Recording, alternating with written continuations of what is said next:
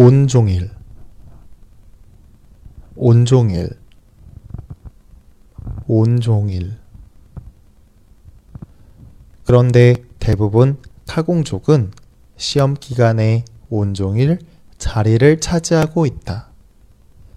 네, 온종일은 아침부터 저녁까지라는 의미예요.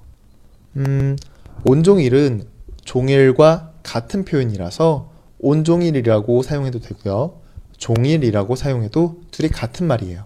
그래서 온종일, 종일. 네, 비슷한 표현으로는 하루 종일이라는 말이 있는데요. 사실 그렇게 구분해서 어, 많이 사용하진 않아요.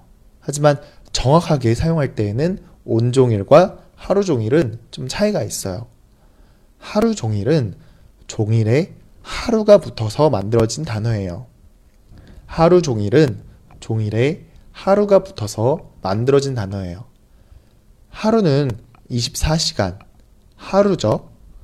그래서 하루 종일이라는 것은 하루 모두를 다 라는 의미인 거예요.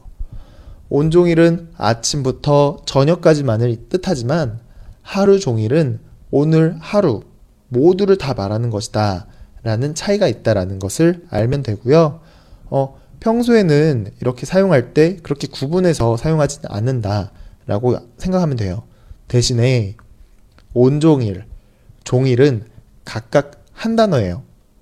그래서 붙여서 사용하는데요. 하루 종일은 하루와 종일이 각각 제각각의 단어라서 이게 각각 단어들이 붙어서 만들어진 단어이기 때문에 하루 종일이라고 어, 글을 쓸 때에는 띄어쓰기를 해야 된다는 거 기억하시면 좋을 것 같습니다. 네, 이제 좀 이해를 했으니까 반복해서 예제 연습 해보도록 할게요. 그런데 대부분 카공족은 시험 기간에 온종일 자리를 차지하고 있다.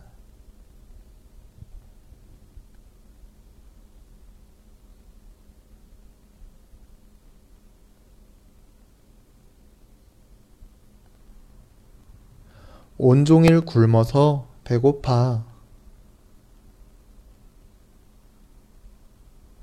온종일 굶어서 배고파. 온종일 굶어서 배고파.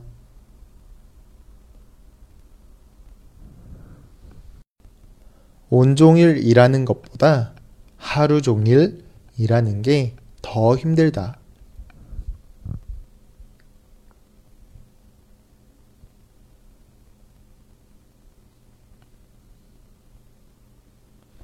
온종일 일하는 것보다 하루 종일 일하는 게 더 힘들다.